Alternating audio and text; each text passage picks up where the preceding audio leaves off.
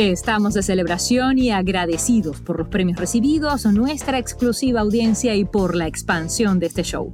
Para ello, contamos con aliados. En esta oportunidad, uno de lujo, Delta Airlines, que tiene el poder de volar. Ahora es tu turno para vivir un momento poderoso en Estados Unidos. Solo debes escribir en paulalamas.net cuál te gustaría que fuese el destino y por qué sería especial, para ganarte un par de boletos por cortesía de Delta que conecta a las personas con maravillosos destinos. Restricciones aplican. En el episodio de hoy de Power Moment. Estamos haciendo un cuento histórico con el lenguaje de hoy en día con rap, RB, música también de Broadway, todo mezclado junto. In the Heights fue el ejemplo de eso, pero Hamilton es a otro nivel. Entonces, eso es revolucionario en lo que es Broadway. Pero no solamente eso, hacer que cada eh, actor en esta producción es un actor de color no específico, cualquier color, no importa, tenemos reyes negros, reyes asiáticos, que no hay, no hay nada fijo. Y eso es revolucionario. Y el género de, los personajes. Y ahora están saliendo con otras producciones donde e, es inclusivo. Y Lin cambió todo eso. Lin Manuel ahora tiene cinco producciones de Hamilton por todo el mundo. Y eso es trabajo para actores de color, como nunca han tenido oportunidades antes. Ganador de 11 premios Tony Awards, Hamilton es un musical que revolucionó Broadway, creado por el puertorriqueño Lin Manuel Miranda, quien le ha dado un giro a la industria y la oportunidad a miles de actores de minorías, como los latinos, a brillar en un escenario, como es el caso de nuestro invitado de hoy, Rick Negrón, quien es reconocido en el medio y se ha involucrado en casi todos los aspectos entre Broadway y Hollywood como actor, cantante, bailarín, locutor, director, coreógrafo, productor, director de escena y mucho más. De bailar para la bomba de Puerto Rico, Iris Chacón, el destino lo llevó a interpretar uno de los papeles más importantes en esta obra, que marcó un antes y un después en la industria del teatro musical. Hamilton cuenta la historia del primer secretario del Tesoro de los Estados Unidos, Alexander Hamilton, un joven huérfano que emigró a Nueva York básicamente es cómo se fundó este país y su lucha por la independencia contada a través de un lente multicultural. Es una celebración de la tradición inmigrante, aunque también es una historia de amor entre un hombre imperfecto y su esposa muy paciente, y un guiño a su enemigo, el vicepresidente de los Estados Unidos, Aaron Burr. Rick Negrón interpreta al rey Jorge III de una forma magistral y en esta charla amena, Rick nos cuenta en viva voz curiosidades detrás del telón de Hamilton, su relación con Lin Manuel Miranda y el nombre artístico con que lo bautizó, que hasta el sol de hoy es su principal título. Con toda esta preparación que tienes, que si actor, cantante, bailarín, voiceover, director, coreógrafo, productor, stage manager, digamos que tienes un conocimiento general y bastante completo de lo que es estar sobre un escenario en Broadway. Hamilton no es nada fácil. Hamilton ha sido, digamos que, una gema que ha traído esta industria gracias a un genio, literalmente como Lin Manuel Miranda, con quien has tenido la oportunidad de trabajar. ¿Cuál ha sido el reto para ti de ser parte de los proyectos junto con Lin Manuel Miranda? Bueno, casi no diría que hay reto, más que nada es una oportunidad increíble que otro latino amigo mío me introdujo a, a, Lin hace como, estamos hablando ya unos 15, 20 años. Es el director coreógrafo Sergio Trujillo, colombiano de Toronto, este, me llamó, yo era bailarín en hace muchos, muchos años y hasta bailamos juntos en la película Chicago. Y Sergio me, dice, mira, estoy trabajando con, con, un jovencito que se llama Limano Miranda, que tiene una nueva obra musical que se llama In the Heights. Le dicen un workshop de esta nueva producción. Y no sé si estás interesado, no, no hay mucho dinero, es workshop, ¿verdad? Te voy a mandar el CD, te mando el CD oí la música de The Heights, inmediatamente lo llamé y le dije, mira, yo quiero estar involucrado de cualquier manera. yo pago para estar involucrado. Entonces, pues ahí conocí a Lin Manuel y a Thomas Cale, el director de Hamilton, que también fue el director de In the Heights. Son eh, ellos son amigos de, de, la universidad, de Wesleyan University en Connecticut.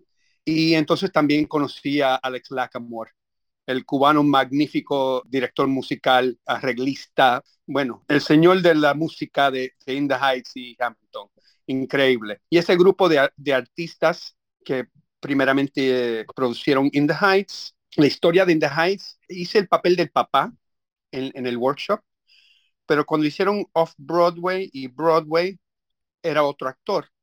Yo estaba en aquellos momentos haciendo del papá en Mamma Mía en Las Vegas. cuando abrió en The Height of Broadway. Entonces, este, el buen, un buen amigo mío, Carlos Gómez, que hizo el papel inicialmente en Broadway, perdió la voz. Es tremendo actor, pero después de como ocho meses en la compañía de Broadway y tuvieron que reemplazarlo. Y bueno, me llamaron a mí. Entonces yo llegué a hacer el papel de, Kevin Rosario, el papá, en In the Heights, por dos años en Broadway. Entonces, durante ese tramo, fue que cuando Lynn cogió unas vacaciones y leyó el libro de Hamilton y, eso fue la chispa que después, eso fue en el 2009 y ya vas a ver que no hasta el 2015 Hamilton abre Off Broadway en el Public Theater. Bueno, y somos amigos y todos y por supuesto cuando salió Hamilton yo inmediatamente me, le mando un texto a, a yo no sé cómo, pero yo quiero estar involucrado de alguna manera y ya sabes, él esperó porque él sabía que iban a abrir Hamilton en Puerto Rico y que, me, que mejor rey que un rey puertorriqueño y bueno, ahí caí en la redada, como dicen en mi país. Y se me pone la piel de gallina porque realmente tu Instagram es First Puerto Rican King, el primer puertorriqueño rey. Así de simple, sencillo, sin pena. Y eso fue que Lynn, lo dijo en una entrevista que tuvo con, con David Begnar, que es el, el, de CBS Morning, que hace muchos reportajes de Puerto Rico. Y David le preguntó y, sobre, sobre, mi historia con él. Y él dijo, sí, mira, Rick Negron está con nosotros. And he is our first Puerto Rican king. Así lo dijo él en la entrevista y yo inmediatamente agarré eso y lo puse en mi Instagram. que es maravilloso porque es cierto y haces un papel fabuloso porque estás en el filo de la ironía con el drama y con lo gracioso que puede ser la situación hasta cierto punto, con una elegancia, porque de paso estás solo en el escenario. No es un acto, o no es un momento en el cual estás acompañado, estás completamente solo. Tú, el spotlight y el público, a nadie. Sí, eh, como dicen los actores, es, como un monólogo, ¿no? Estoy solito. Pero para mí es, es, es más, estoy en una escena con público. El público es, eh, son mis compatriotas. Entonces, pues no es un monólogo, es, tengo una escena con ellos. Es difícil porque la gente dice, oh, pero solamente tienes tres canciones, qué fácil es hacer el rey. Yo digo, bueno, fíjate, no tan fácil. La, la canción es difícil de cantar, tienen notas bien altas y notas, y también eh, sería fácil hacer ese personaje como un payaso, pero Exacto.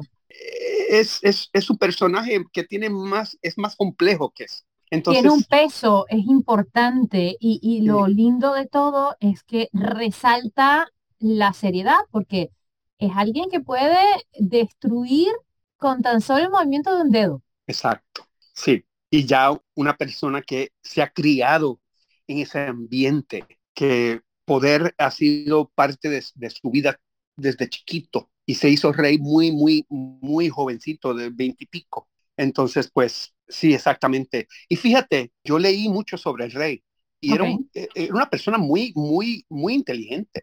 Era un buen rey, estaba involucrado. No era como los reyes antes que ¿verdad? El, el Parlamento hacía todo y el rey estaba gozando de lo lindo y, y, con, novias y eso. No, este rey no tuvo novias, era fiel a su esposa, tuvieron 15 hijos. Wow. El público de Inglaterra, eso fue el, el principio de ese amor que, que tienen para los reyes de, su país. Empezó con el rey Jorge III, porque él estaba involucrado. Y también no gastaba mucho dinero, no hacía muchas fiestas y él hizo muchas cosas. Él fue el que construyó eh, la biblioteca de los reyes, está involucrado en la agricultura. Buen rey, hasta que después de la guerra, la revolución, cuando perdió las colonias, ahí fue que empezó a soltarse los tornillos, como dicen, y bueno, empezó a tener problemas psicológicos. Estás escuchando Power Moment con Paula Lamas. Antes de continuar, un súper consejo. Una de las cosas que está pasando es que la tecnología ha superado a nuestra inteligencia emocional. Entonces, nosotros hemos desarrollado mucho la inteligencia mental, ¿no? El intelecto, lo tenemos desarrollado, pero no hemos desarrollado a la misma vez nuestra inteligencia emocional. Entonces, esto ha creado muchos puntos de estrés en el ser humano. Entonces, ¿cómo podemos salir de esta situación? Solamente es reconectarnos con nosotros mismos, con nuestros sentimientos y de esta forma podemos integrar lo que está pasando a nivel planetario, podemos integrar nuestras emociones y de ahí podemos ayudar a otras personas. Podéis conectaros a través de thesecretsofyoga.com. La preparación del personaje, porque tienes un montón de vestuario, me imagino, de ropa encima, maquillaje, cabello, todo es grandilocuente, es como un rey. ¿Cuán complicado es? ¿Cuánto tiempo te lleva? ¿Y realmente tienes ayuda en esto? Pues sí, especialmente con la peluca, ¿no? La peluca sí es muy complicada y tiene sus rollitos y hay que y está hecha de pelo de caballo, pelo de yak, yak hair y pelo humano, porque como ese es de color blanquito, el pelo humano de ese color no se puede manipular muy bien, así que por eso usan pelo también de, animal, de yak y de caballo. Pero eso ya tenemos un grupo de peluqueros que se dedican a mi peluca y me la ponen bien puesta. Entonces, la ropa, el vestido que tengo es de pura seda, no es muy, que digamos, eh, muy caluroso. El resto del elenco tiene, los vestidos son de lana, eh, de terciopelo, bueno, pero el mío es no muy caluroso. Ahora, cuando me ponen la capa encima y la corona, entonces tengo unas cuatro libras encima de mi cabeza y, la capa con, como, dice, fake fur arriba. Esos son como otras 20, 20, libras encima. Entonces sí necesito ayuda con todo eso. Tengo un ayudante de vestuario que me ayuda a ponerme la capa. Y, tengo, y la corona tiene adentro el micrófono. Oh. Sí, adentro tiene el receiver sí. paquetito adentro, entonces el microfonito está aquí en la parte frente de la corona, en la frente, ahí agarra el, sonido perfecto. Entonces, pues tengo un, ayudante de sonido que lo único que él hace es bregar con la corona, porque esa, esa corona es, bueno, bastante costosa. Si se, si se cae, si se rompe, wow. Tenemos el problema. Sí, Sí, entonces yo antes de, entrar a escena es, me dan la corona, me la ponen en la cabeza, salgo, canto y cuando salgo ahí está el muchacho agarrando la corona. Eres de los pocos que tiene el privilegio de que lo ayuden en Broadway, como dices. Exacto, exacto. Pues más que nada es para proteger la corona y el micrófono. Pero fíjate, después de esa primera canción no me tengo que poner la capa grande, entonces nada más estamos bregando con la corona y el traje de seda y no me puedo sentir con el traje de seda porque se, se arruga. Entonces, entre escenas, yo me quito el, traje y lo pongo ahí guindadito, bien lindo, para que no se arrugue y entonces yo me puedo sentar. Eh, me pongo unos pantalones cortos que tienen la bandera de Puerto Rico, porque el rey original en Broadway, este Jonathan Groff, tenía unos pantalones cortos con la bandera de Inglaterra. Y yo cuando vi que él, ten, yo bueno, como soy el primer rey puertorriqueño, pues necesito mis pantalones cortos con la bandera de Puerto Rico. Y bueno, es graciosísimo porque cuando me quito mi traje, pues estoy así con la camisa, con pues, mis pantaloncitos de, de, la bandera de Puerto Rico. Y por ahí voy en, en los pasillos entre, entre escena.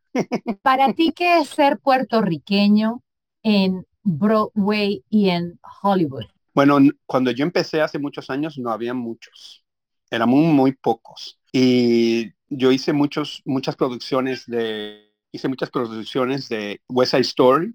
Y es más, la primera producción que hice profesional de West Side Story era un jet. Y yo mirando así como, bueno, es que mi mamá es americana, pero yo me crié en Puerto Rico y bueno, puedo pasar como americano o puertorriqueño. Si me, pongo, si me pongo un bigotito, ahí me parezco como mi papá.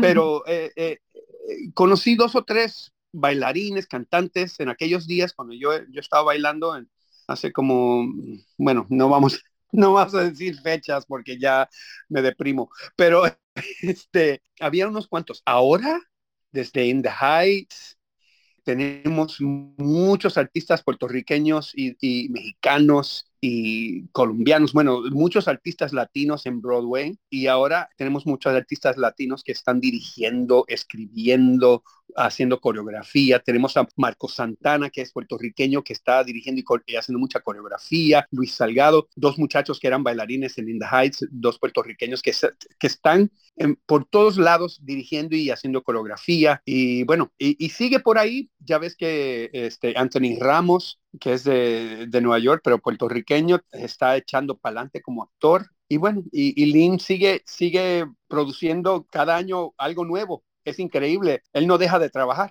Justamente te quería hacer una pregunta relacionada a esta, porque para aquellos que no entienden o no están muy familiarizados con Broadway, Lin Manuel Miranda con In the Heights ya la había sacado del parque y había transformado muchas cosas, pero con Hamilton se dice que marcó un antes y un después en Broadway, que hizo una evolución del teatro musical. ¿Cómo lo puedes describir y explicarnos este fenómeno? Wow, tremenda pregunta, Paula. De verdad que en muchos ángulos él es una revolución en Broadway que estamos haciendo un cuento histórico con el lenguaje de hoy en día, con rap, RB, música también de Broadway, todo mezclado junto. In the Heights fue el ejemplo de eso, pero Hamilton es a otro nivel. Entonces, eso es revolucionario en, lo que es Broadway. Pero no solamente eso, hacer que cada eh, actor en esta producción es un actor de color y no específico, cualquier color, no importa. Tenemos reyes negros, reyes asiáticos, de todos colores, no importa. Tenemos algunas veces Hamilton es puertorriqueño o es blanquito, de que no hay, no hay nada fijo. Y eso es revolucionario. Y, y, ha cambiado, ya, ya estás viendo que va a salir una producción de 1776, un musical de hace muchos años, que es puramente eh, todas mujeres en vez de hombres.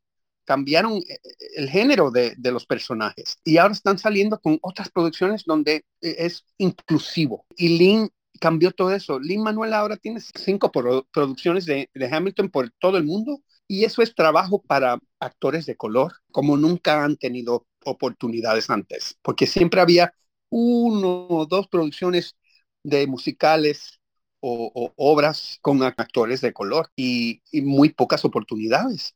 Pero ya con Hamilton ha cambiado el juego. Ya tienen más oportunidades los actores de color, no solamente los actores de afroamericanos, pero los actores eh, latinos, asiáticos, todos tienen oportunidad ahora. Es, es un cambio tectónico para mí. ¿Cuál ha sido tu momento poderoso para llegar a donde estás?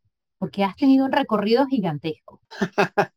ha sido un camino eh, complicado, largo. Eh, yo empecé en Puerto Rico bailando con Iris Chacón, la vedette internacional. Eso no lo sabía. Sí, yo empecé a los 15 años bailando en televisión en Puerto Rico con Iris y también bailé con con eh, Nidia Caro, que era una cantante puerto, es una cantante puertorriqueña muy famosa, eh, Lisette, eh, Olguita Álvarez, bueno, muchas artistas en Puerto Rico, yo bailé con ellas cuando estaba en escuela superior. Ahí estudié baile en, una universidad que está fuera de la ciudad de Nueva York, que tiene un buen programa de teatro y baile. De ahí agarré para Broadway y empecé como bailarín en, en los coros de, de, shows en Broadway y poco a poco understudy, ¿verdad? Que es eh, reemplazar el, eh, un, un, papel estelar cuando esa persona está eh, enferma. Y bueno, hice understudy por muchos años y eventualmente empecé a hacer los papeles estelares, que ahora ya estoy en esa, e, en esa etapa de mi carrera haciendo papeles estelares. Ha sido un tramo increíblemente largo con algunas altas y algunas como siempre, pero para mí creo que In the Heights fue el cambio. Era conocido más como un bailarín cantante y entonces cuando In the Heights ya estoy conocido más como un actor cantante. Y eso fue un cambio de, mente para los que están dirigiendo, produciendo, eh, haciendo casting. Toda esta preparación, ¿con qué te identificas más? ¿Con ser actor, cantante, bailarín, voiceover, director, coreógrafo, productor? ¿Cómo te has preparado para todo esto o ha sido poco a poco que la vida te ha puesto diferentes situaciones y eres de los que no sueltas, sino que todo lo contrario, te preparas y lo tomas? Sí, y cuando los jóvenes me preguntan, ay, ¿qué hago? Pues yo quiero, yo quiero ser actor, quiero ser cantante, quiero, quiero, quiero una vida en el teatro. Y yo les digo, bueno, di que sí. Si alguien te dice, oye, ¿quieres trabajar con, con la escenografía? Di que sí, tírate. Empieza a, a, a, matillar, a pintar. Eh, si te dicen, ¿quieres, ¿quieres trabajar con vestuario? Di que sí. Dile sí, esa experiencia eh, eh, es algo inolvidable, todas las diferentes experiencias. Yo identifico más como actor que nada, un actor que canta. Y eso de dirección como actor, pues me interesa. Pero por ahora estoy disfrutando más mi carrera de actor. Eventualmente quizás más para lo de, coreografía o, dirección, pero por ahora sigo en lo que canta, que es actuación y estar en escena. Cuando una oportunidad se presenta, y me interesa, yo me tiro de pecho, como dicen. Entre Broadway y Hollywood, ¿cuál es la diferencia para ti como artista? Pues fíjate, me mudé a Los Ángeles porque cuando yo estaba trabajando en Broadway en los, los 80s, al principio de los 90s, eh, la mayoría de los actores principales en Broadway eran actores de televisión y cine. Si puedo hacer eh, el papel en un, programa de televisión y, tener un nombre, puedo regresar a Broadway y hacer papeles estelares. Me mudé a, Los Ángeles para investigar, para ver si me gustaba eso de lo de actuación en televisión y cine. Y trabajé en muchos proyectos y e, es más, en, Los Ángeles conocí a mi esposa y por eso sigo viviendo en Los Ángeles, me casé. Y, pero después de muchos años llegué a la realización que de verdad que yo soy un actor de teatro. Televisión, cine, es interesante, es otro músculo, es otra forma de, de actuar.